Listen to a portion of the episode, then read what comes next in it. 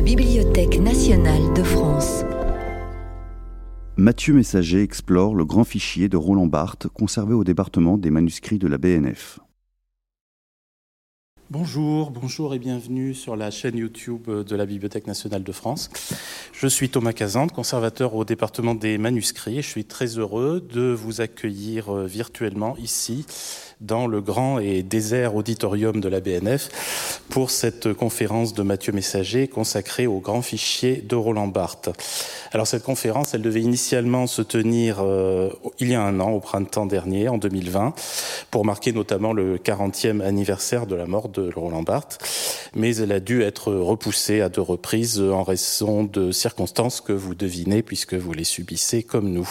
C'est donc avec un an de retard, mais avec un respect inentamé, que je me permets euh, de dédier, euh, de la part de Mathieu aussi je pense, de dédier cette événement à la mémoire de Michel Salzedo, le frère de Roland Barthes, disparu en février 2020, puisque c'est à son don généreux que le département des manuscrits de la Bibliothèque nationale doit de conserver depuis 2010 les archives d'un des penseurs français les plus importants et les plus influents du XXe siècle.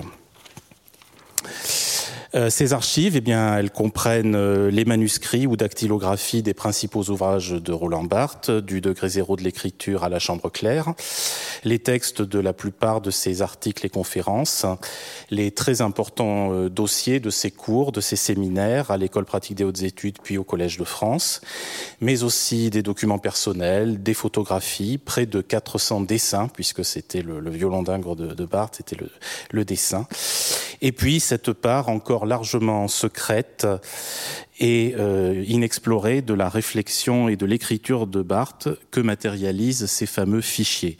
Ceux-ci sont au nombre, bon, des chiffres que, que, Mathieu sera amené, je pense, à préciser, au nombre d'environ d'une trentaine, d'une ampleur très variable. Certains n'ont que quelques fiches et certains autres en ont en compte plusieurs milliers. Le plus ancien sur, euh, sur Michelet remonte aux années 40 et la plupart de ces fichiers sont pour Barthes des outils de recherche, des outils méthodologiques. Mais il devait sans doute euh, apprécier ce, ce format de la fiche avec sa concision imposée et ses possibilités combinatoires, puisqu'à partir de la fin des années 60, il l'a utilisé pour des entreprises d'écriture plus personnelles, plus littéraires aussi d'une certaine manière, et en particulier pour ce fichier journal euh, qu'il est convenu d'appeler pour une raison mystérieuse, mais Mathieu va revenir dessus, le grand fichier. Alors c'est cet ensemble textuel aussi complexe que riche et passionnant, et encore inédit, que va nous présenter Mathieu Messager. Mathieu Messager qui est maître de conférence à l'Université de Nantes, responsable du très riche et très euh, riche en ressources et très esthétique aussi site rolandbarthes.org. Il est auteur notamment du volume consacré à Barthes dans la collection Que sais-je, et il vient de publier aux presses universitaires de Rennes une étude parallèle entre Barthes, encore lui, et un autre écrivain qui vient, pour coïncidence, de faire don de ses archives au département des manuscrits, Pascal Quignard, et le livre s'intitule Barthes Quignard, l'idée de littérature au tournant du XXIe siècle. Je lui dresse, je lui laisse donc la parole. Bien, merci. Merci Thomas pour ces mots de présentation. Et merci à vous tous euh, que je ne vois pas, hélas, euh, mais que j'aimerais euh, déjà remercier dans ce format qui va être un petit peu particulier, mais qu'on va essayer de, de, rendre le plus interactif possible, en essayant donc de parcourir ce, ce grand fichier de Roland Barthes à travers des images. Et à travers aussi, on le verra, quelques extraits euh, sonores et vidéo. Euh, j'aimerais aussi, avant de commencer, avoir quelques mots de remerciement parce que le moment est particulier moment où les institutions euh, culturelles et où le monde de la recherche sont particulièrement fragilisés. Euh, J'aimerais évidemment remercier la Bibliothèque nationale de France qui m'accueille ce soir et en premier lieu évidemment Thomas Cazentre, responsable du fonds Roland Barthes euh, au département des manuscrits de la Bibliothèque nationale. Grâce à lui, j'ai pu bénéficier de conditions d'accueil rares et précieuses, j'insiste, et donc qu'il en soit ici pleinement remercié. Je voudrais aussi avoir un mot pour Éric Marty, qui, au nom des ayants droit, m'a permis d'accéder intégralement au fonds, sans aucune restriction, et avec un soutien sans faille et permanent. Je n'oublie pas non plus Tiffen Samoyo, qui a longuement parcouru ses archives et ce fichier en vue de l'écriture de sa longue biographie et avec qui j'ai la chance d'échanger régulièrement. J'avais aussi prévu d'avoir une pensée pour Michel Salzedo, donc on aura un double, double hommage qui lui est rendu ce soir pour cette part intime justement qui appartenait à son frère. Donc en m'intéressant ce soir au, grand fichier de Roland Barthes, j'ai pleinement conscience de m'inscrire dans un contexte d'époque qui entretient avec l'archive, avec les archives, un rapport renouvelé. Nous sommes en effet dans une séquence où les archives des modernes, entendront par là les archives des principaux penseurs de la modernité théorique française, de Michel Foucault à Roland Barthes, en passant par Jacques Derrida ou encore Gilles Deleuze, moment qui connaît un véritable engouement. Et l'attrait pour ces différentes traces euh, tient, à mon sens, à plusieurs raisons que j'aimerais rappeler brièvement avant de rentrer plus en détail dans ce fond Barthes. Quelques éléments de contexte, donc, pour commencer. Euh, il y a, à mon avis, une raison chronologique et générationnelle qui tient à cette redécouverte, qui tient à ce besoin d'archives, qui s'explique par le fait que depuis euh, la mort de ces différents auteurs, le temps d'une génération s'est désormais écoulé. Et cela laisse donc affleurer ici et là différentes archives qui sont progressivement cédées puis inventoriées par des organismes compétents. Parallèlement, dans ce même intervalle, c'est ça qui est intéressant, est née peut-être une nouvelle génération de chercheurs, et à laquelle j'appartiens certainement, qui est peut-être venue à ces œuvres par l'intermédiaire de publications inédites, qui n'étaient pas encore données à lire du vivant de leurs auteurs, et qui nous ont donné ainsi à lire à moi et à mes camarades, depuis au moins le début des années 2000, une vision ou une version presque réactualisée de ces œuvres dans des collections éditoriales parfois créées à cet effet. Il existe une autre euh, raison, plus institutionnelle et technologique, celle-là, qui en effet nous fait voir que depuis une trentaine d'années, plusieurs institutions accompagnent et encouragent ces redécouvertes. La Bibliothèque nationale de France, bien évidemment, mais aussi, je pense à l'IMEC, l'Institut Mémoire de l'édition contemporaine à Caen, ou sur un plan plus strictement universitaire, la création de l'ITEM au début des années 2000, l'Institut des textes et manuscrits modernes, qui a fortement aussi mobilisé des projets de recherche sur des manuscrits d'auteurs en tout genre, avec une perspective génétique. Tandis que depuis 2010, on pourrait détailler les choses, mais je ne vais pas m'y attarder, on peut aussi, parallèlement à cela, observer un tournant considérable dans les études de lettres et de sciences humaines, sous la bannière de ce qu'on appelle les humanités numériques. Des postes, des projets, des consortiums, des labels de recherche de plus en plus nombreux se développent à l'échelle nationale, mais aussi euh, régionale, autour de l'édition numérique savante de textes et d'archives d'auteurs. Donc, s'il existe bel et bien un goût de l'archive, ce n'est plus peut-être au sens sacralisé que donnait Arlette Farge à cette expression. L'usage qu'on en a aujourd'hui est peut-être beaucoup plus outillé et moins impressionniste que naguère. Certains fonds sont, par exemple, entièrement numérisés et consultables à distance. L'inventaire et le classement des conservateurs parcellisent, orientent, sélectionnent pour nous et accélèrent parfois aussi nos recherches. La possibilité enfin de photographier certaines pièces fait que l'on travaille d'abord et essentiellement, et aujourd'hui ça va être le cas, sur des écrans, hein, plus que euh, dans les lieux même du dépôt légal. Donc l'effet archive, comme dit Philippe Artière, n'a peut-être pas disparu, mais il ne se cantonne plus à l'émotion, je dirais, solitaire d'un face-à-face avec l'alias un petit peu uniforme. Au contraire, il tend à être immédiatement collaboratif et multimodal. Et je dirais, pour terminer cette brève introduction contextuelle, que gagné peut-être par la sémantique du web, l'archive devient de plus en plus ouverte, mise sur des protocoles communs d'annotation et de retranscription, se pense et se travaille aussi depuis des logiciels que l'on dit open source, ce n'est pas pour rien, qui en pluralisent aussi les possibilités d'interrogation. Les archives de Roland Barthes, donc, s'inscrivent sur cette toile de fond que je viens d'évoquer. Donc rentrons euh, brièvement dedans. Depuis une vingtaine d'années, en effet, c'est une nouvelle bibliothèque barthésienne qui est apparue, dans laquelle le nombre d'ouvrages posthumes a presque égalé, sinon dépassé, chose paradoxale, les œuvres publiées du vivant de Roland Barthes. grâce au travail de l'IMEC, qui a d'abord inventorié et hébergé ce fonds, puis ensuite, grâce au don de Michel Salzedo, à la BNF. Grâce aussi à l'équipe BART de l'ITEM et à différents chercheurs, on enregistre aujourd'hui un intérêt véritablement croissant pour ce qu'il est convenu d'appeler le dernier Barthes. Hein, je, mets des guillemets parce qu'on sait qu'il y a plusieurs Barthes, qu'on ne s'accorde pas forcément sur leur dénomination, mais celui-là, il fait consensus. On parle souvent de dernier Barthes, dont le portrait, justement, s'est quelque peu précisé par la publication et la mise au jour d'archives restées jusque-là inédites. On a à la fois un portrait intime, secret et journalier qui est apparu.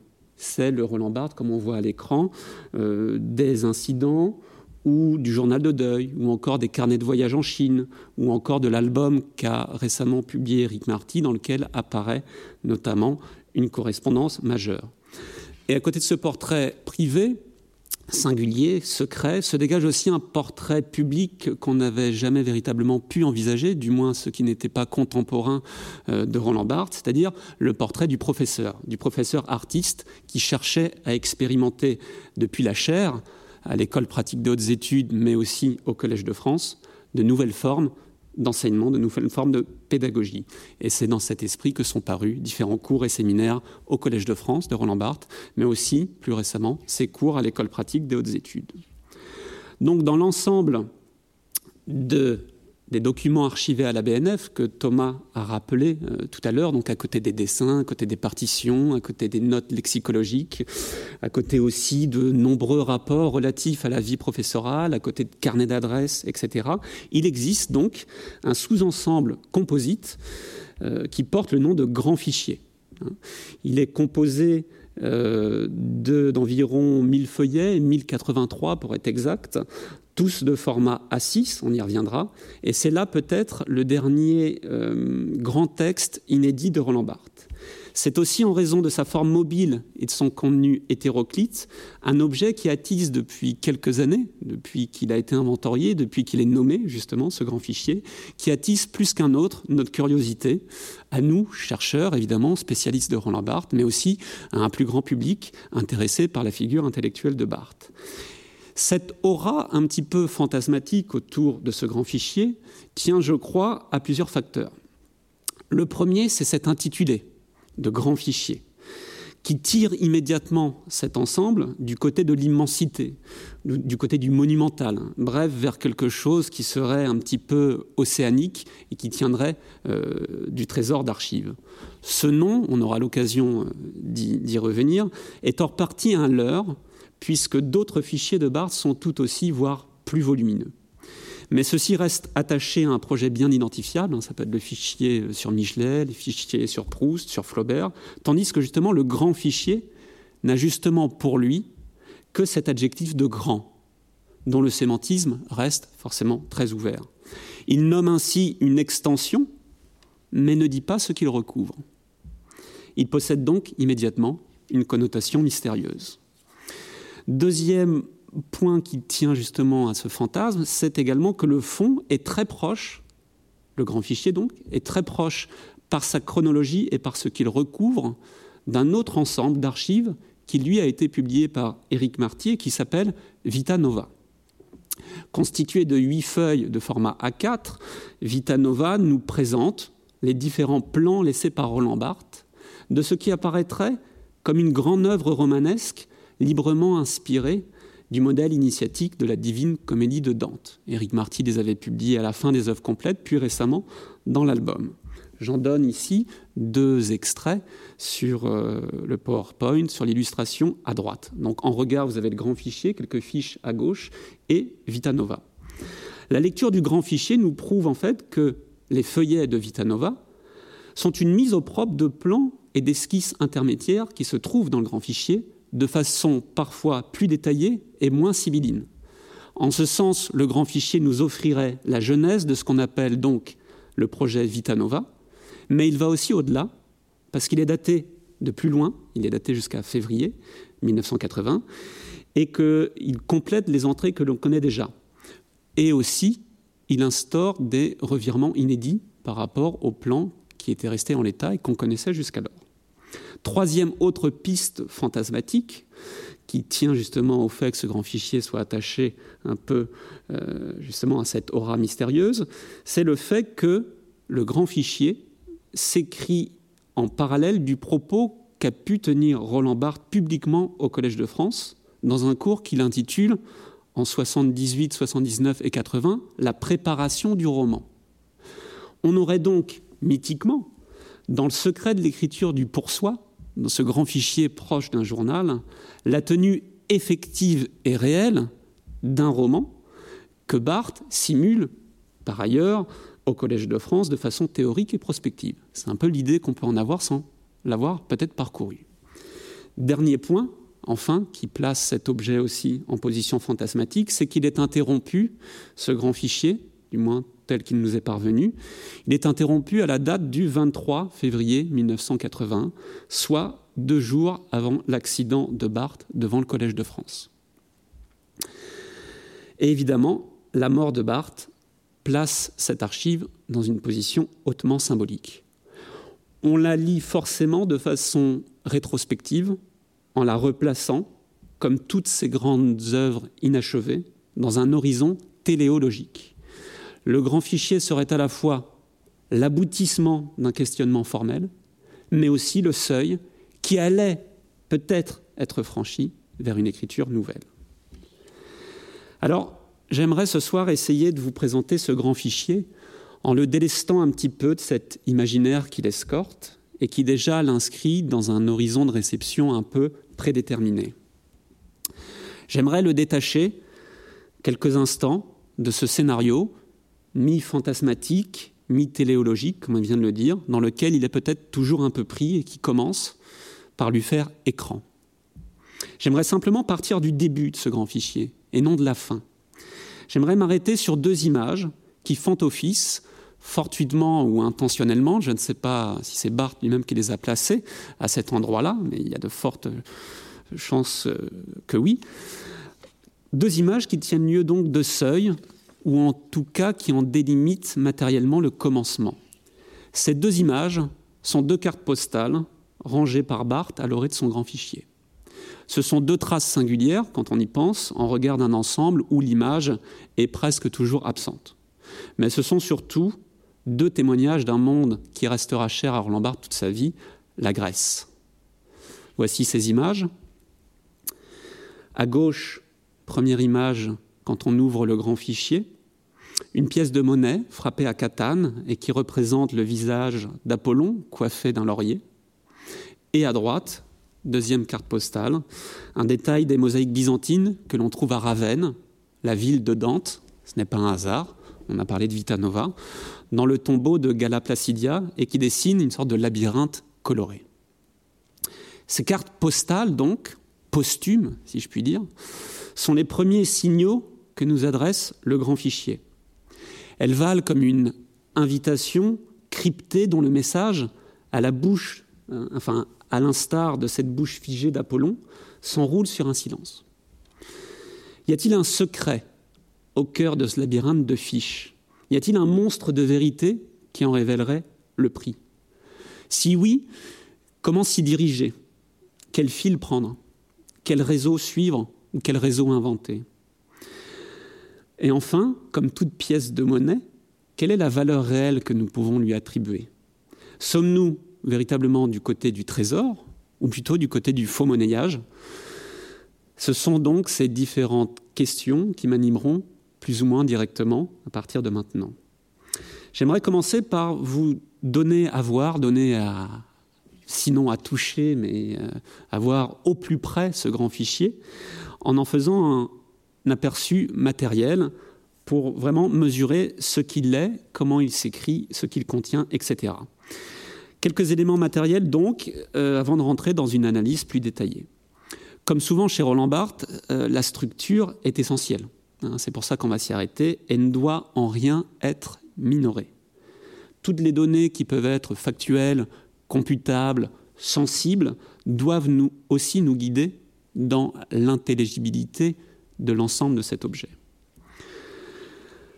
Le fond et sa cotation, hein, je passe très brièvement, le grand fichier, on l'a dit, se compose ainsi, on le voit, euh, de 1083 fiches manuscrites qui sont datées donc entre 1968 et 1980 et conservées depuis 2010, depuis le don de Michel Salzedo, on l'a dit, au département des manuscrits de la Bibliothèque nationale, sur le site Richelieu. Toutes ces fiches sont contenues dans deux boîtes distinctes qui apparaissent ici à gauche, qui portent la cotation de la Bibliothèque nationale, Nouvelles acquisitions françaises 28630, code 51 et code 52. Dans ces deux boîtes, on retrouve les fiches proprement dites, rangées à l'intérieur de sept enveloppes, comme ci, comme sur la feuille euh, de droite, comme sur l'illustration de droite, pardon, classées par sous-ensemble chronologique. Les fiches ont toutes le même format, on en a parlé, euh, c'est-à-dire qu'elles sont de petite taille. Il faut bien avoir cela à l'esprit. C'est vraiment du format euh, A6, je le disais. Ce sont des feuilles A4 que Barthes devait plier et découper et avoir un stock ainsi de feuilles pour annoter ce qui lui passait par la tête ou ce qu'il avait envie d'écrire euh, jour après jour. Donc de petits formats. Elles se lisent aussi en mode paysage et pas en mode portrait. Elles portent quasiment toute la date au recto, comme je l'ai entouré sur le PowerPoint, une date inscrite de la main de Roland Barthes et au verso la fiche qui l'identifie au crayon à papier et qui, celle-ci, est reportée par les différents conservateurs. Barthes parfois intercale entre différents ensembles une sorte de marque-page, hein, un intercalaire qui porte le nom d'un mois ou d'une année, comme on le voit ici au milieu des, deux fiches, hein, octobre 79, qui lui permet voilà, de découper déjà des ensembles les ensembles qu'il a sous les yeux. Un premier travail de, filtrage, euh, grâce à un inventaire qu'on peut mener très classiquement sous Excel quand on s'adonne à un dépouillement du fond, euh, nous permet d'affiner un petit peu la répartition des fiches par mois et par année et nous révèle immédiatement, comme vous pouvez le voir sur cet histogramme, ça nous révèle une forte disparité et surtout une grande intensification de l'écriture de Barthes à partir de 78, 79, mais plutôt 79 et 80, donc dans les, dans les deux dernières années de sa vie. L'avant-veille de son accident, on l'a dit. Les prises de notes sont alors beaucoup moins espacées dans le temps et Barthes peut écrire jusqu'à une quinzaine de fiches par jour, voire plus. On voit ici sur ce diagramme l'année 1979 avec euh, véritablement un bond hein, euh, à l'été 79 où Barthes va mois par mois euh, écrire presque une centaine de fiches. Un mot rapidement sur la graphie de Barthes, sur les abréviations et les types de papier qu'il peut utiliser. Roland Barthes possède, là tous les, tous les gens qui ont un petit peu parcouru ses archives ou sa correspondance le savent, il possédait une écriture très lisible qui pose peu ou pas de problèmes d'interprétation. Euh, il n'utilise presque pas ou peu, encore une fois, de système d'abréviation. Seuls certains mots courants qui appartiennent au lexique d'un chercheur, et notamment Roland Barthes, notamment le mot photographie ou le mot thèse, peuvent parfois être abrégés par une initiale qu'il prend à l'alphabet grec. Euh, en revanche, comme beaucoup de diaristes, comme beaucoup de personnes qui tiennent un journal, il a l'usage de ce qu'on pourrait appeler la cryptonymie. C'est-à-dire qu'il va crypter le nom de certaines personnes qui lui sont familières, qui appartiennent à son réseau d'amis ou à son cercle de proches, qui leur donne des initiales RM, YC, PHS, je vous laisse deviner qui ça peut être, parfois des surnoms.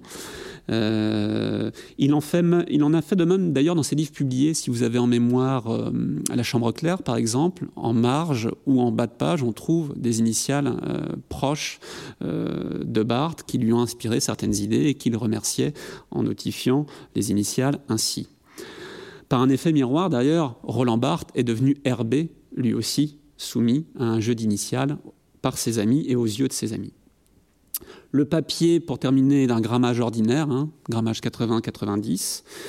De très rares fiches, j'en ai quand même mentionné deux proviennent de papier quadrillé et ne sont pas véritablement au format A6 que l'on mentionnait tout à l'heure. Ce sont plutôt des bouts de carnet qu'il a déchirés, comme si la note avait été prise sur le vif, mais qu'il a réagrafé ensuite dans son, dans son grand fichier sur les fiches euh, A6 en tant que telles. Ce sont ce qu'on peut appeler, euh, en empruntant le mot de Robert Desnos, des papiers collés. Hein, il en existe aussi des papiers collés, comme je le montre ici à gauche, qui ne sont pas du coup écrits de la main de Barthes, mais qu'il découpe dans la presse.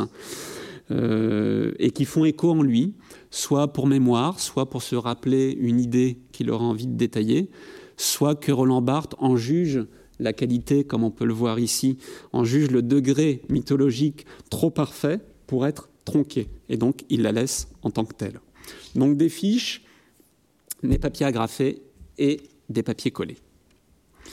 Alors, l'analyse des encres nous prouve euh, une chose plus intéressante, c'est que au-delà de l'écriture bleue qu'il utilise majoritairement et parfois de rares moments du crayon à billes noir ou bleu, Roland Barthes utilise beaucoup le crayon à papier, mais pour des phases de relecture. Hein, c'est ce que j'ai tenté d'indiquer ici dans les extraits que vous voyez sur la droite de l'illustration. On a les fiches en tant que telles et en dessous, à côté ou au-dessus, parfois, des notes de régie, c'est-à-dire des notes de relecture que Barthes inscrit quand il relit son grand fichier. On voit dans la première, par, exemple, qu'il se conteste lui-même, avec ironie. Hein. Quand on vieillit, il faut changer de joie. Et il se répond, mais non, surtout pas, point d'exclamation. Parfois, et plus souvent, il classe ou semble donner le nom d'un ensemble thématique en haut de l'affiche, comme ici avec le mot ennui et parfois il intercale d'autres fiches au crayon à papier qui viennent un peu commenter l'ensemble. Donc tout cela euh, nous prouve que Barthes était pleinement conscient de ce qu'il écrivait, qu'il faisait retour sur cet objet et qu'il le parcourait à de multiples reprises pour l'annoter et pour le compléter. Ce système de régie, donc, par ajout et annotation, nous emmène à la question du contenant d'origine de ce grand fichier, pour terminer. En effet, les fiches ne se trouvaient pas à la mort de Barthes dans les enveloppes qu'on a pu mentionner et apercevoir tout à l'heure, hein, numérotées et datées, comme on l'a dit. Elles se trouvaient plus vraisemblablement, je pense, dans des boîtes cartonnées, pour certaines peintes de la main de Barthes, dont il avait l'usage pour archiver ses feuilles volantes de l'écriture quotidienne. J'en ai euh, ici, on en a reproduit ici sur le slide précédent. Et elles apparaissent aussi ici. Donc euh, il avait l'habitude de les ranger vraisemblablement là-dedans, de les déclasser, de les reclasser et de réinventer des ensembles en fonction des boîtes. Donc tout cela pour dire que très certainement ces fiches étaient promises à des déclassements et à des reclassements en fonction des projets et en fonction aussi peut-être euh, du degré de prise des projets, d'idées de livres ou de cours. Il faut donc, je crois, prendre ce nom de fichier dans son acception la plus rudimentaire, c'est-à-dire dans sa dimension strictement matérielle et physique. Le fichier comme boîte ou comme ancien meuble tiroir des anciennes bibliothèques, comme j'ai pu reproduire ici, qui donnait à voir ou à lire l'ensemble des fiches d'un catalogue donné. Côté rudimentaire, côté archaïque si l'on veut, mais aussi, je dirais, le fichier dans son sens peut-être le plus actualisé, qui est aussi le nôtre, qui est aussi l'image du fichier que l'on a en tête, c'est-à-dire le fichier comme un ensemble de métadonnées dématérialisées et réunies sous un même nom, exploitable, exécutable, déplaçable, recodable, portant à la fois des métadonnées parfois et des liens internes qu'on peut inscrire sous la forme d'encre ou de balises hypertextuelles pour circuler ainsi entre les fiches, non pas de manière linéaire, mais plutôt peut-être de manière diagonale et plus étoilée. Cette manière de consigner son travail, ses projets et ses lectures, mais aussi de se consigner soi-même, dans un exercice peut-être d'autobilan plus intime, cette manière de faire a toujours été pratiquée par Barthes. Thomas l'évoquait tout à l'heure en parlant du euh, fichier Michelet. Dès les années de jeunesse au sanatorium, dès les années 40 et 50, Barthes avait l'usage du fichier. C'est là, bien sûr, une pratique qui est propre aux écrivains qui enregistrent d'abord ce qu'ils sentent, ce qu'ils voient, ce dont ils ont l'expérience, par le langage et par l'écriture, que les supports en soi des fiches, ici, ou des carnets, des agendas, des paperoles en tout genre. Si ce système BART, donc, ne fait pas exception, il nous renseigne, en revanche, euh, sur trois aspects qui sont singuliers à son écriture et qui nous éclairent un peu sur la genèse d'écriture de Roland Barthes. Trois points que j'aimerais rappeler rapidement. D'abord, je dirais que Roland Barthes, par ce système de fichiers, a une approche ordinaire, matérielle, presque charnelle de la notation et des brouillons. L'écriture prend place dans un quotidien d'objets, de plumes, de papier, de boîtes, qui lui donne un substrat très sensoriel, très artisanal, où le corps et l'idée, finalement, ont parts égales. Et on aura l'occasion d'y revenir. Deuxième point, c'est que le format très contraint de la fiche, hein, rappelez-vous, une fiche A6, le format contraint lui impose donc des départs d'écriture aussi très concis, déjà fragmentaires, en amont même de ce qu'il va pouvoir écrire. Et si la note peut se prolonger au-delà d'une fiche, hein, parfois une même date recouvre plusieurs fiches, le changement de papier et la superposition des idées restent quand même limités par ce cadre de départ. Et ça, c'est un point intéressant. Et dernier point que je voudrais mentionner, c'est que ce système de fiches additionnées construit un réseau d'alternatives qui sont précisément au cœur des questionnements formels de Roland Barthes, quand on connaît l'étendue de son œuvre. Des hésitations à la fois entre l'ordre et le désordre, donc entre ce qu'on classe et ce qu'on déclasse, entre ce qui est lié et ce qui est délié, entre la somme, c'est-à-dire l'ensemble de ces fiches, organisées de manière raisonnée, données à lire dans son extension la plus globale, ou alors sous forme de fragments, la fiche unitaire qu'on lit simplement. Alternative aussi entre l'entrée dans le texte et la sortie du texte, façon dont il écrit, façon dont il se relie, etc. Ce n'est donc pas un hasard si, euh, si la délibération interminable qui aura lieu sur la forme à donner à un projet d'œuvre ou à un projet de roman sera elle-même prise dans ce réseau d'alternatives. Car trancher peut-être ce va-et-vient entre la somme et le fragment, entre le lié et le délié, entre ce que Barthes appelait le livre ou l'album, ce serait déjà, à mon avis, en annuler le désir et en annuler la dynamique d'écriture qui est à la genèse de la pulsion d'écriture de Roland Barthes. Quel contenu désormais Il est temps de traverser ensemble ce grand fichier en donnant à voir un peu ce qu'il recouvre. Revenons-en encore une fois à, cette appellation hein, de grand fichier dont j'ai déjà, signalé l'épaisseur un petit peu fantasmatique au début. Ce nom devient encore plus problématique quand on le rapporte à son contenu et à ce, que son auteur en attend. À ma connaissance, Barthes n'emploie jamais cette désignation. Elle provient sans doute du premier inventaire qui a été fait euh, à l'IMEC avant son transfert à la BNF. En revanche, dans ses fiches, Barthes évoque de façon beaucoup moins ambiguë son journal, et plus souvent encore ses notes journal qu'il orthographie avec un tiret, sous la forme d'un mot valise. D'ailleurs, vous pouvez voir sur l'illustration que je donne que note journal écrite au crayon rouge ici, c'est sur cette forme-là que s'ouvre le grand fichier. Après les cartes postales que j'ai mentionnées, ce que le lecteur voit apparaître, c'est cet intitulé de note journal, écrit de la main de Barthes.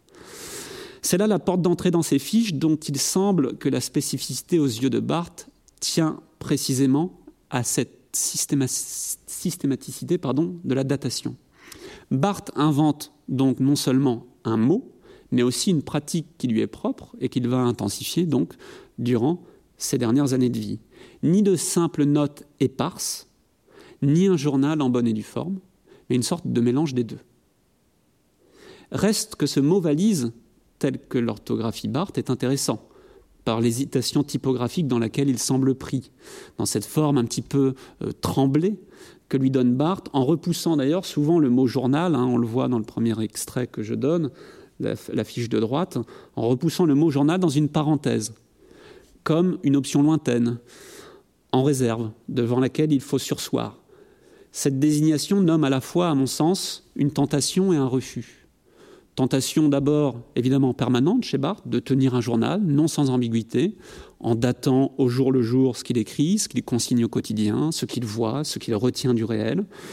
dans une écriture très fortement intime, mais refus également d'enfermer cette, ces notes de travail, qui sont souvent pour lui exploratoires, éparses et pas terminées dans leur forme esthétique, donc ne pas les enfermer dans la seule forme du journal, laquelle imposerait peut-être aux yeux de Roland Barthes un souci continu d'écriture qu'il affirme ne pouvoir tenir, ou qu'il tient précisément à ne pas vouloir tenir. Le journal est pourtant, comme il le dit ici dans cet extrait, sa mauvaise pente, c'est-à-dire la forme vers laquelle il revient le plus naturellement, quand bien même il chercherait à refouler cette pratique. Ce que dit parfaitement d'ailleurs l'article écrit à peu près à la même, époque, en 1970, l'article Délibération, hein, qui porte bien son nom, qu'il publie dans tel quel, et qui s'affronte justement à cette question de la bêtise qu'il juge inhérente à la tenue et au genre du journal. Ce nom donc à double résonance, notre journal, nous éclaire donc un peu mieux sur la réalité concrète de ce fond.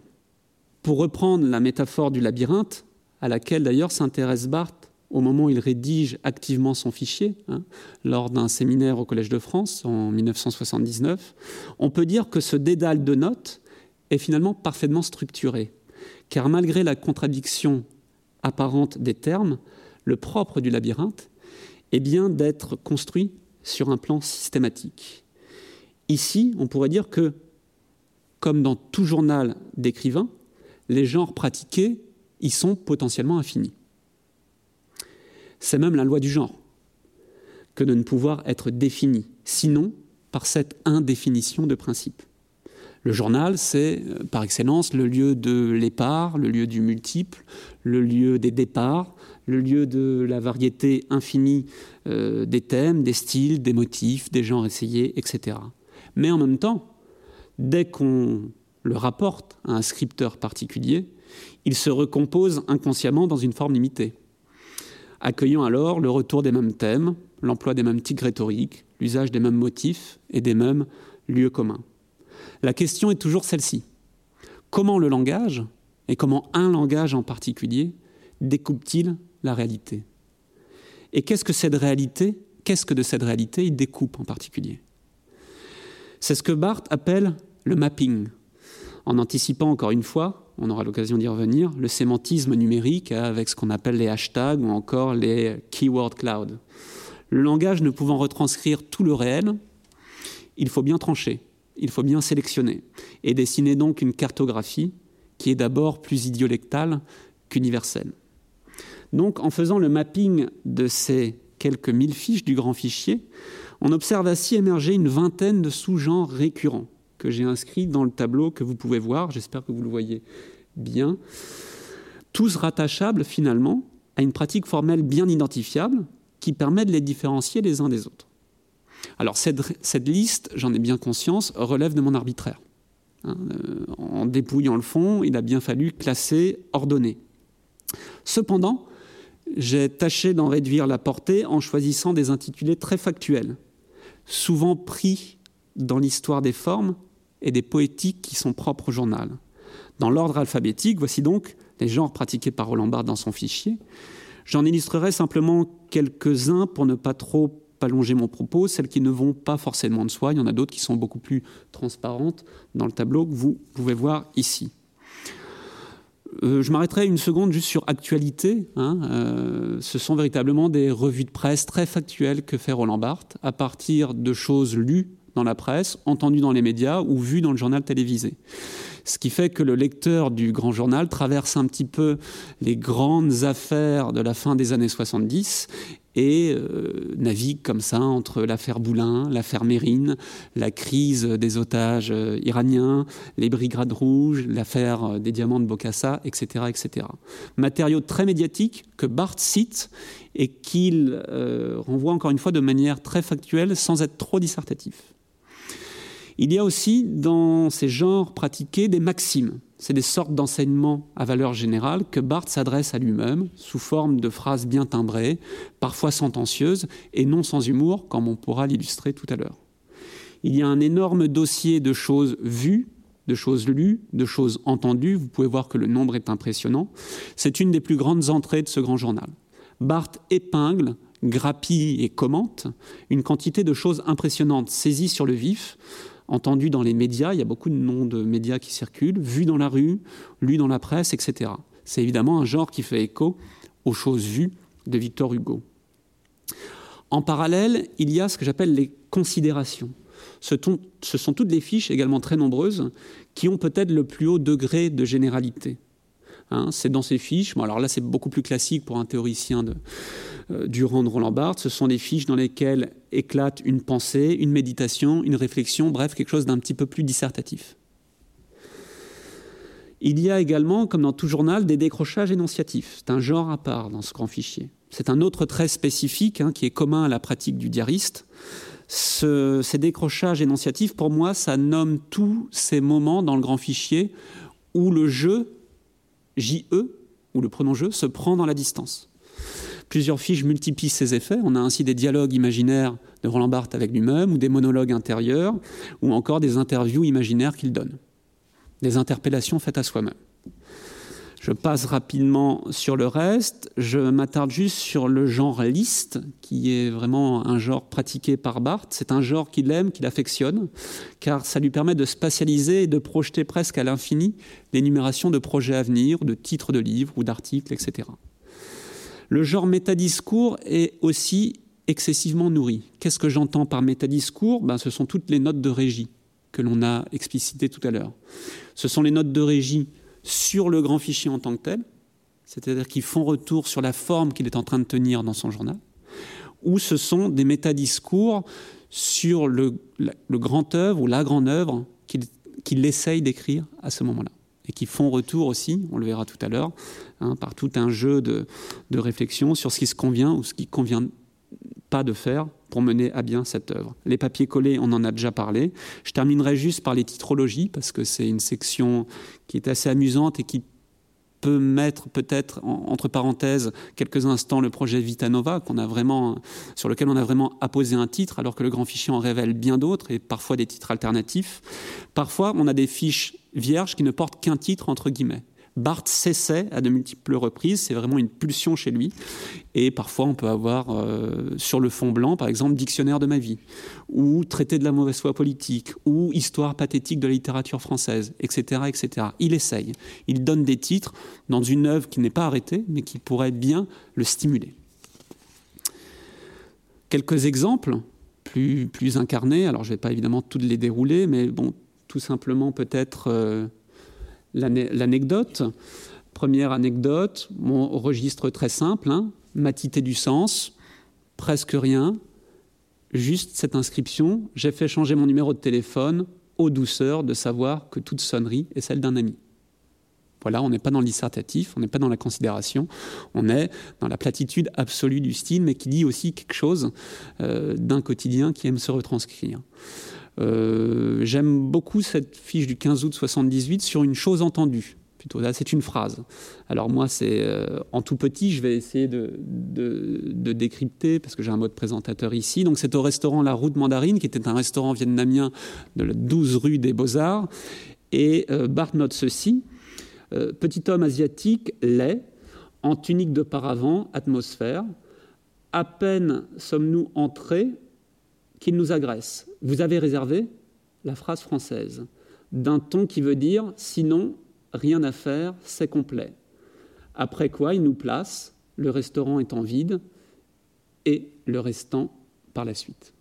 Donc voilà typiquement une chose entendue qu'il retranscrit et qu'il démêle dans, son, univers de sens, parfois par humour, parfois de manière euh, plus appuyée. On aura aussi l'occasion de le voir. Euh, la maxime, je parlais de maxime, Voici une, maxime du 7 euh, juillet, si je ne me trompe pas, 75. Je vais au code comme d'autres vont à l'office sans croire. Et on pourrait ainsi de suite prolonger. Je vous donne l'exemple d'une titrologie. Hein. Vous pourrez aussi dire les métadiscours, euh, titrologie, par exemple, dictionnaire de ma vie. Donc une idée de livre qui apparaît ici. Par exemple, pomme, compote, euh, celle de la grand-mère Barthes à Bayonne, celle qu'on offrait aux voyageurs dans l'avion Pékin-Shanghai, etc. Donc note intéressante de titre envisagé par Barthes. Alors, euh, ce que je voudrais dire, c'est que euh, les genres, ici, quand on, quand on recoupe un peu les choses avec un histogramme et quand on fait apparaître les sous-ensembles génériques qui sont le plus distribués dans le grand fichier, on voit apparaître trois crêtes, assez nettement. D'abord, tout ce qui va correspondre aux choses lues, aux choses vues. Une autre pour tout ce qui est de l'ordre de la considération. Et enfin, une grande entrée aussi sur le métadiscours. Alors, ça nous révèle, je trouve, cet, échantillon, cet échantillonnage, pardon, un ratio parfaitement équilibré entre deux choses. Les genres qui, révèlent, qui, relèvent pardon, de la pure observation et de l'évocation des choses tangibles, ce que Barthes appelait dans la préparation du roman les tangibilia ou les tangibilia, donc c'est-à-dire les choses vues, les choses lues, les choses entendues, les conversations entendues, le style et le registre anecdotique qui relèvent de l'infraordinaire, et à côté, les genres qui révèlent davantage de l'intellect, chose plus attendue, je l'ai dit, chez un théoricien comme Barthes, et qui donc relèvent soit de la considération, soit du métadiscours. Un retour sur le grand fichier, sur la forme à tenir et sur l'écriture d'une grande œuvre. C'est véritablement là la double polarité de ce grand fichier, et ce qui fait aussi toute sa saveur pour un lecteur. Les ancrages plus conceptuels, où la production de sens parfois s'emballe, de façon parfois on pourrait le dire tachysémique, hein, produit beaucoup de sens, sont parfois complètement contrebalancé par des purs moments de dépressurisation, de neutralisation du sens, où les choses se donnent à lire et à voir dans leur simple épiphanie. Et c'est véritablement ça qui fait le plaisir aussi d'un parcours in extenso de ce grand fichier. En cela, je dirais que le grand fichier est proche de l'idéal d'écriture intellectuelle selon Roland Barthes, c'est-à-dire hétérologique et non monologique, alternance de vide et de plein, où le monde des idées s'ouvre au monde sensible, s'ouvre aux objets, s'ouvre à la référence et véritablement aux choses concrètes. Ça, c'est véritablement un trait de Roland Barthes qu'il faut retenir. Alors, si les genres nomment une poétique, parfois héritière de l'histoire d'une forme, ils ne, nous donnent pas encore un plein aperçu du contenu ou des sujets précisément abordés par Barthes dans son fichier.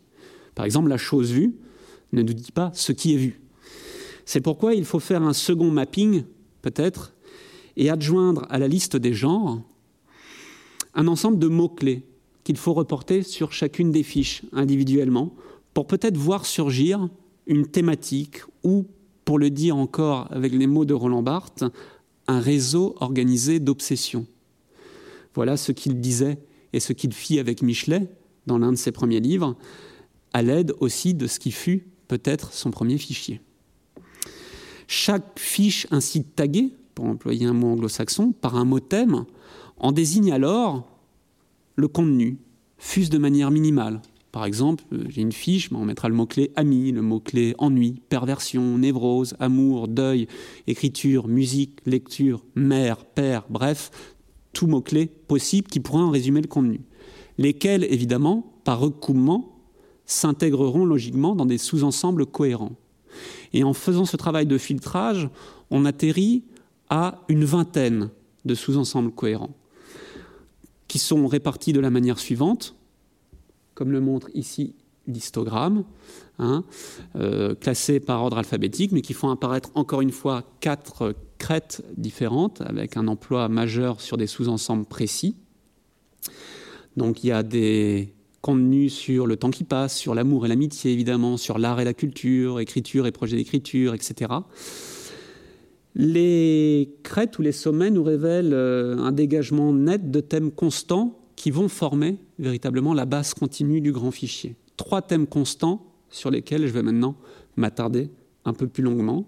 D'abord, le premier d'entre eux, qui est observable dans le sous-ensemble écriture et projet d'écriture, et qui a trait à l'esquisse de ce que serait une œuvre nouvelle. Donc Barthes, effectivement, cherche à réfléchir à une grande œuvre romanesque en propose des plans, des réflexions, des idées. On va y revenir, c'est le premier point.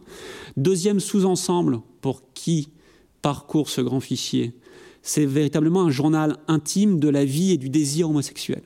Hein, on, on est dans la lignée de ces journaux d'écrivains comme Green, comme Gallet, comme Guibert, où le journal tient aussi lieu de creuset à cette vie de désir et cette vie un petit peu nocturne.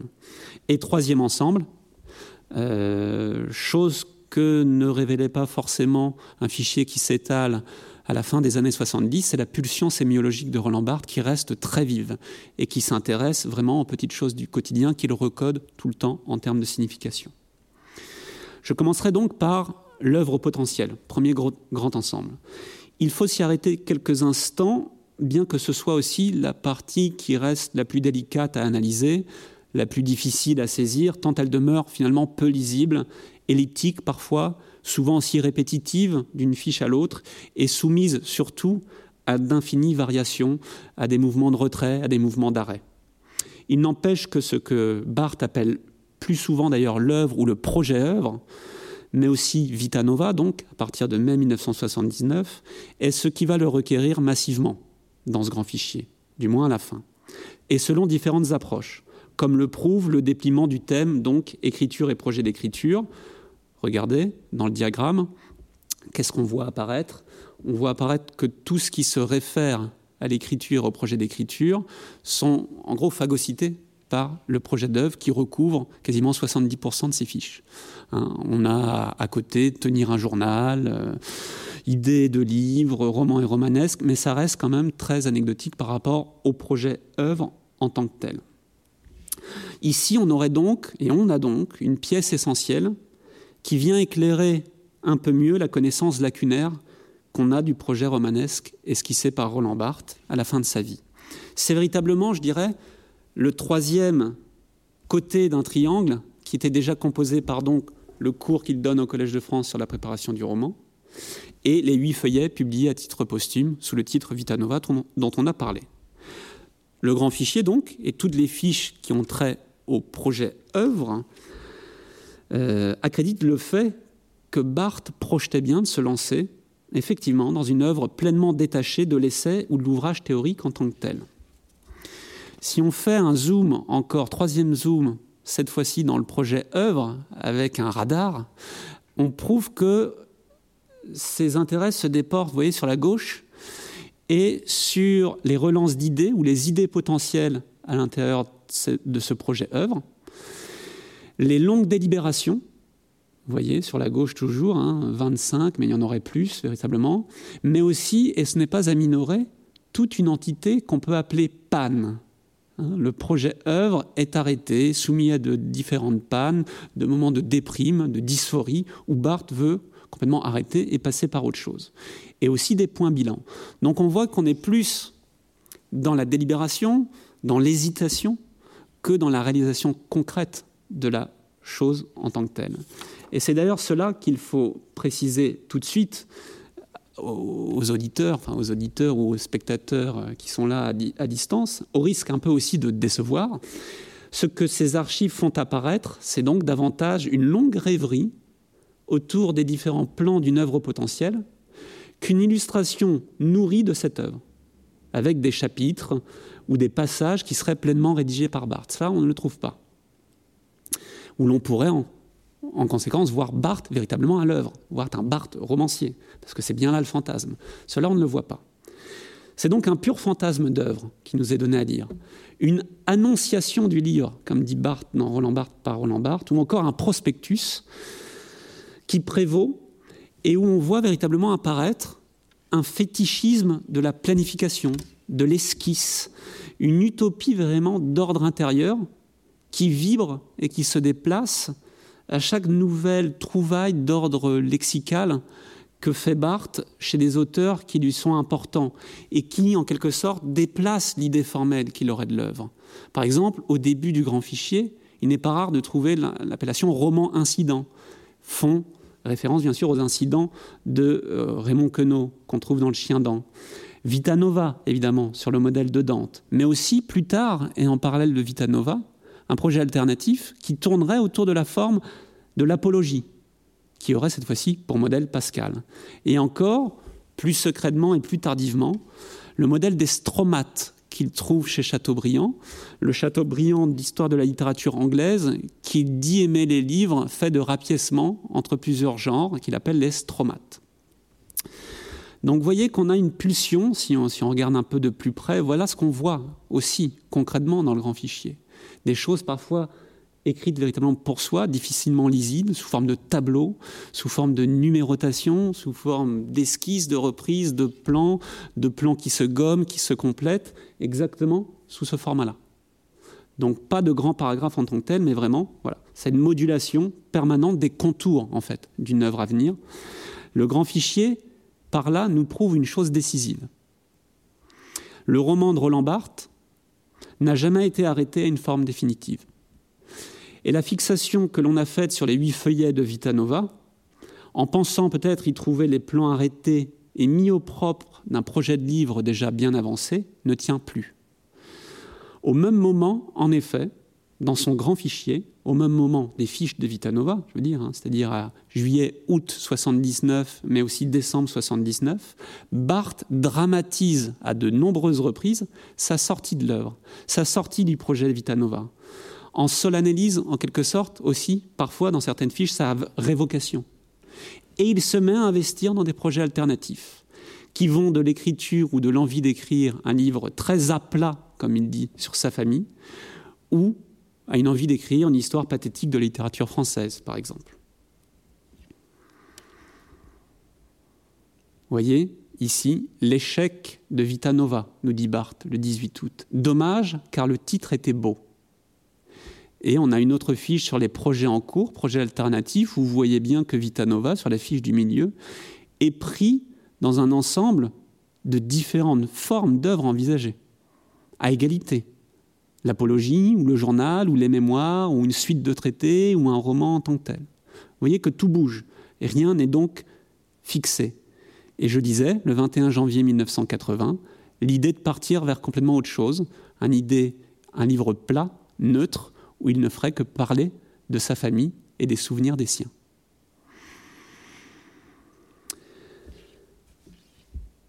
Voilà donc ce que nous révèle le grand fichier quand on le parcourt dans son ensemble. Des pannes, des relances, des marinades, des reprises, des abandons. Une véritable pulsion titrologique aussi, impressionnante, on l'a dit, qui repousse l'écriture de seuil en seuil. Ce qui est passionnant à observer, d'ailleurs, c'est cela c'est la façon dont cette psychologie du potentiel, cette psychologie de l'œuvre potentielle, informe une existence vouée à l'écriture et comment elle fait répercussion sur elle. Je m'intéresserai maintenant au deuxième sous-ensemble majeur que j'ai pointé tout à l'heure, le journal intime du désir. En tant qu'intellectuel homosexuel de la fin des années 70, en tant aussi que penseur du neutre et précurseur des questions liées au genre, Barthes investit ses notes journal d'une tonalité, il faut le dire, très intime, comme le veut aussi la pratique du diariste. On s'y est arrêté tout à l'heure. Il y retranscrit tout un quotidien qui reste captif de son désir, de ses rencontres amoureuses ou de ses rencontres d'un soir, de ses réseaux d'amis ou de ses errances dans des lieux de plaisir gai de la capitale. Il est fait, mention de sauna, de cinéma pornographique, d'établissements euh, d'établissements gays, de rues où l'on voit affleurer des figures de gigolos, de boîtes, etc. etc. Ce qu'il appelle ses vadrouilles, encore ses vaines soirées. Vous voyez que quand on déplie le thème ici par le diagramme du journal de l'intimité, on voit qu'il est complètement aimanté justement par la drague, par le désir et le fétichisme, plus que par l'amour en tant que tel. Hein, plus de 50% des fiches se rapportant à ce thème on trait justement au désir. Ici, vous pouvez voir de manière détaillée le récit d'une soirée, d'une errance hein, entre différents lieux de drague, où Barthes va de lieu de rencontre en lieu de rencontre, euh, en traversant les endroits de différents endroits de la prostitution masculine, pour se terminer dans les couloirs de la gare du Nord. Souvent, ce sont des narrations un peu plus suivies, quatre, cinq fiches.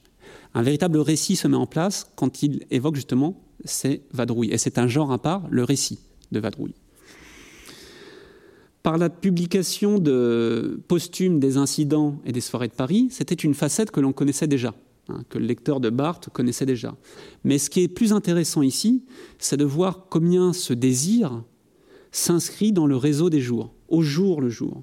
Comment il s'articule à une réalité sociologique très concrète qui fait état de codes, de figures, de lieux de drague, de modes de prostitution clandestine qui aujourd'hui ont peut-être disparu dans leur forme. Il y a un passionnant, je pense, travail à mener sur le pari homosexuel de Barthes par une approche du genre selon les spatialités. Il s'agirait de recomposer un petit peu le carnet d'adresses euh, des bars, des boîtes, des lieux fréquentés qui ont aujourd'hui disparu et dont les noms étaient alors très évocateurs. Le Sidonie Baba, l'Apollinaire, le Bronx, le Colonie, le Set. Ce sont plein de noms qui affleurent comme ça dans le grand fichier et qui dessinent comme ça une cartographie à l'intérieur du réseau urbain parisien à travers le réseau gay parisien de l'époque. Et on verrait donc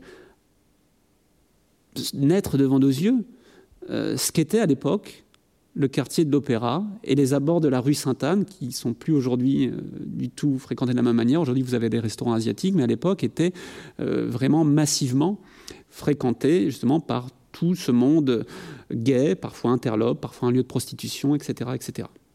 C'était à l'époque le premier quartier gay de Paris. Et ça nous permettrait aussi de comprendre les logiques de visibilité et d'invisibilité qui prédominaient alors. Quand une bonne part de l'intelligentsia gay euh, parisienne savait aussi que ces déplacements étaient peut-être suivis et criminalisés.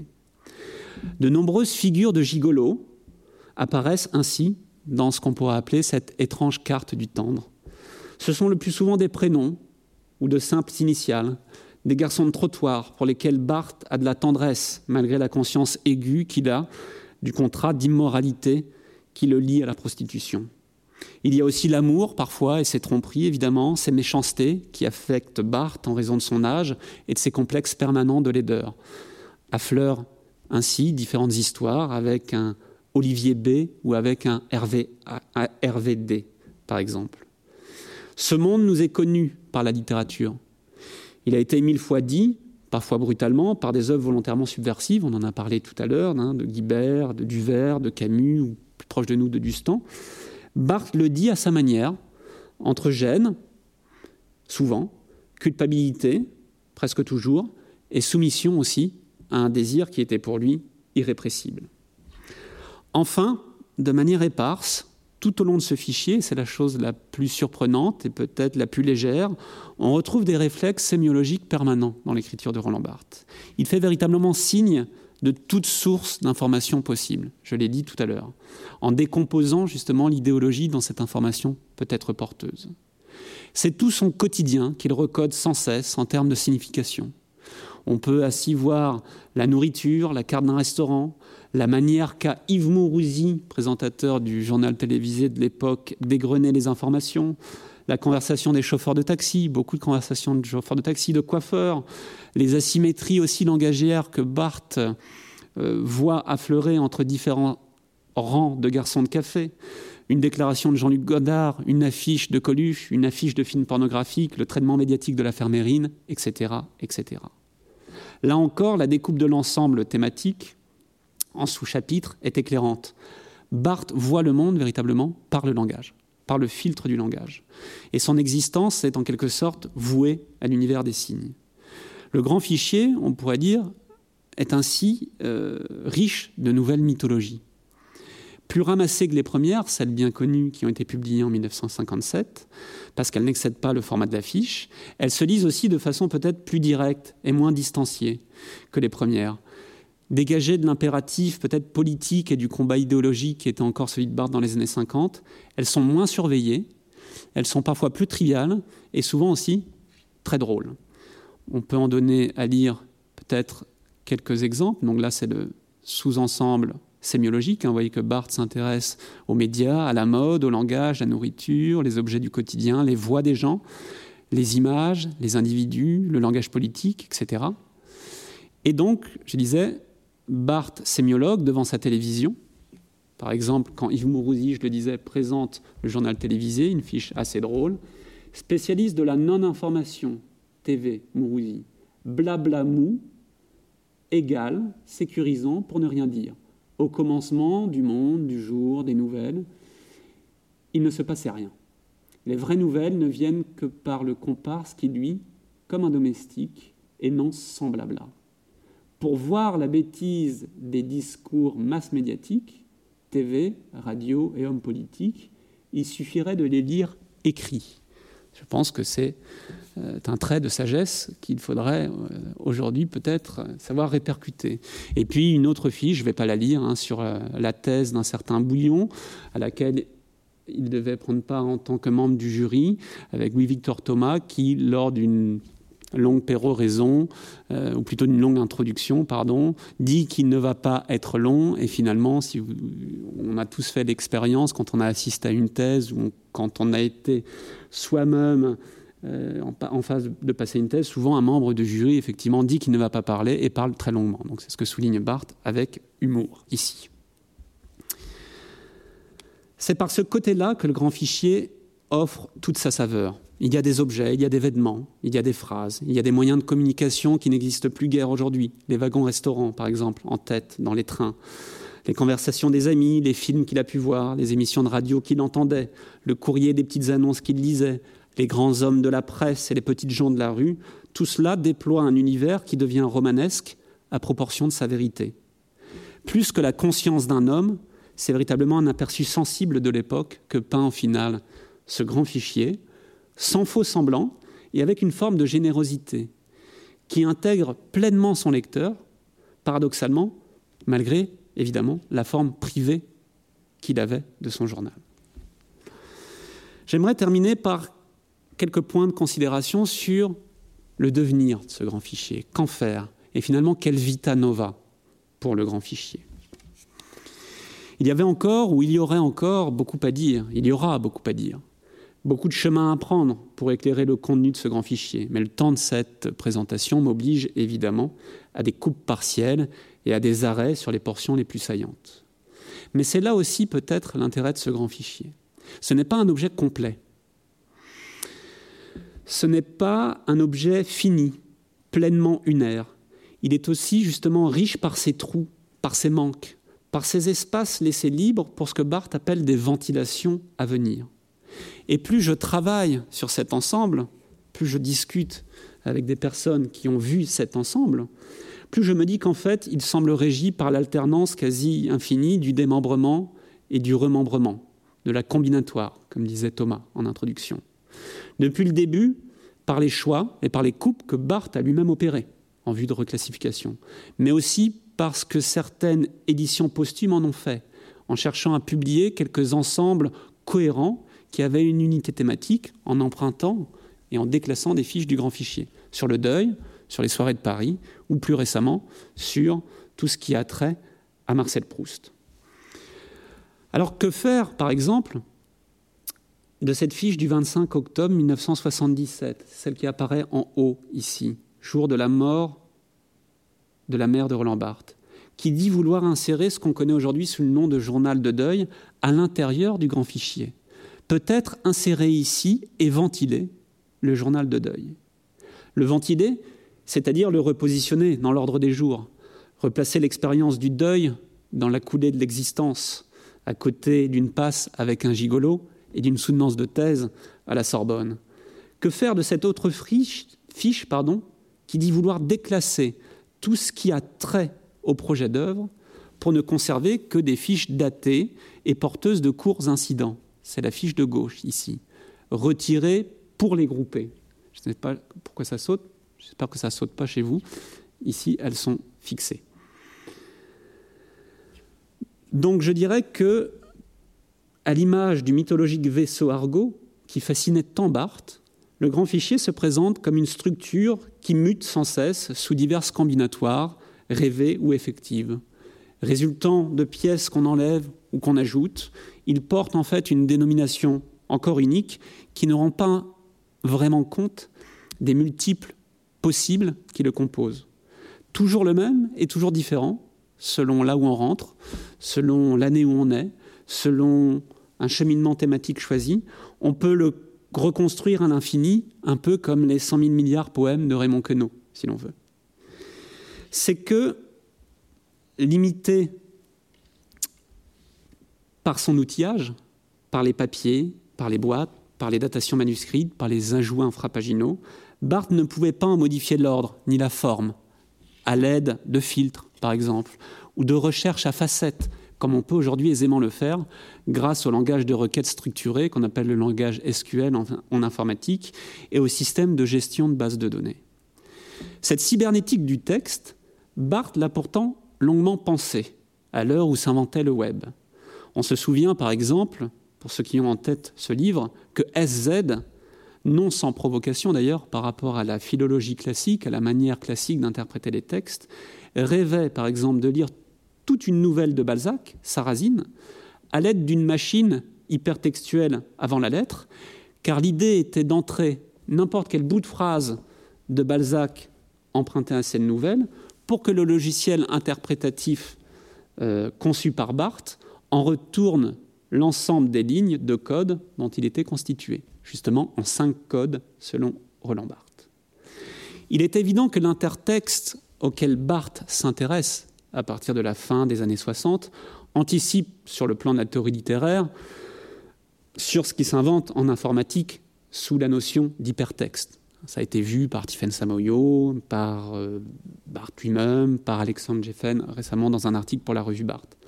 Le rebond de signe en signe, de lexie en lexie, sans dehors ni centre, comme pure traversée de lettres-images qui seraient devenues des avait tout pour fasciner le dernier Barthes celui qui rêvait sur les lettres femmes de RT, du dessinateur ou de l'illustrateur RT, ou alors celui qui prenait de plus en plus sérieusement, et en rigolant de moins en moins, celui qui prenait au sérieux la virtualité quasi infinie de l'encyclopédisme de Bouvard et Pécuchet. Les mille arborescences du grand fichier, ces répertoires en cascade, ces hashtags que l'on a mentionnés et qui tiennent lieu de, notes de régie, sont indéniablement aimantés par cette dynamique de l'hypertexte que notre présent rend aujourd'hui possible. Alors peut-être que la Vitanova, pardon, du grand fichier, sa véritable promesse de vie nouvelle, est de ce côté-là. Dans la construction d'un lieu numérique hypertextuel et intersémiotique, c'est-à-dire qui mélangerait à la fois le texte, mais aussi les sons que Barthes pouvait entendre, parce qu'il retranscrit toutes les musiques, toutes les émissions de radio, mais aussi visuels, pourquoi pas imaginer des extraits de films, des extraits documentaires qui sont pointés par Barthes ou rendre visibles les affiches qu'il évoque, qu'il déconstruit, etc. Tout cela pour donner la pleine mesure de ce qu'il contient, dans un espace dématérialisé qui soit à la fois un outil pour la recherche et un lieu d'une déambulation aussi récréative, où l'on retrouverait les visages du monde barthésien, les livres aimés, les articles de presse lus et commentés, qu'on peut tous, j'en ai fait l'expérience, retrouver en ligne aujourd'hui et avoir en regard l'article de presse et ce qu'en dit Barthes, les musiques entendues, les affiches aperçues, les films, etc. La carte des lieux parcourus, quartier par quartier, rue par rue, le tout proposé en fait sur le modèle de la dérive, qui était une entrée euh, non écrite du plaisir du texte, et qui est une, une figure qui fascinait véritablement Roland Barthes. Aujourd'hui, compte tenu de l'avancée technologique, de la pérennité, mais aussi de l'interopérabilité surveillée des supports, un tel projet est non seulement possible, mais fortement souhaitable. Porté par des consortiums différents, comme Humanum par exemple, qui met en relation des chercheurs en humanité avec des acteurs et des infrastructures du numérique, l'enjeu est devenu collaboratif et mise avant tout sur la préservation et sur la réutilisation des données dans des, dans des protocoles très ouverts. Ce qui s'y joue enfin, c'est peut-être l'invention de nouvelles interfaces de recherche qui déplacent ou qui déplaceront, par des formes encore à venir, l'appréhension et la connaissance que nous pouvions avoir de notre corpus. Voici donc, pour finir, une vidéo qui nous donne un premier aperçu de cette Vitanova du grand fichier dans une version numérique que j'ai pu développer grâce à la MSH de Nantes et à Ian Johnson, concepteur du logiciel Eurist, que je tiens à remercier ici, qui permet de recréer une base de données en ligne. Voici cette vidéo. Très courte, je vous rassure.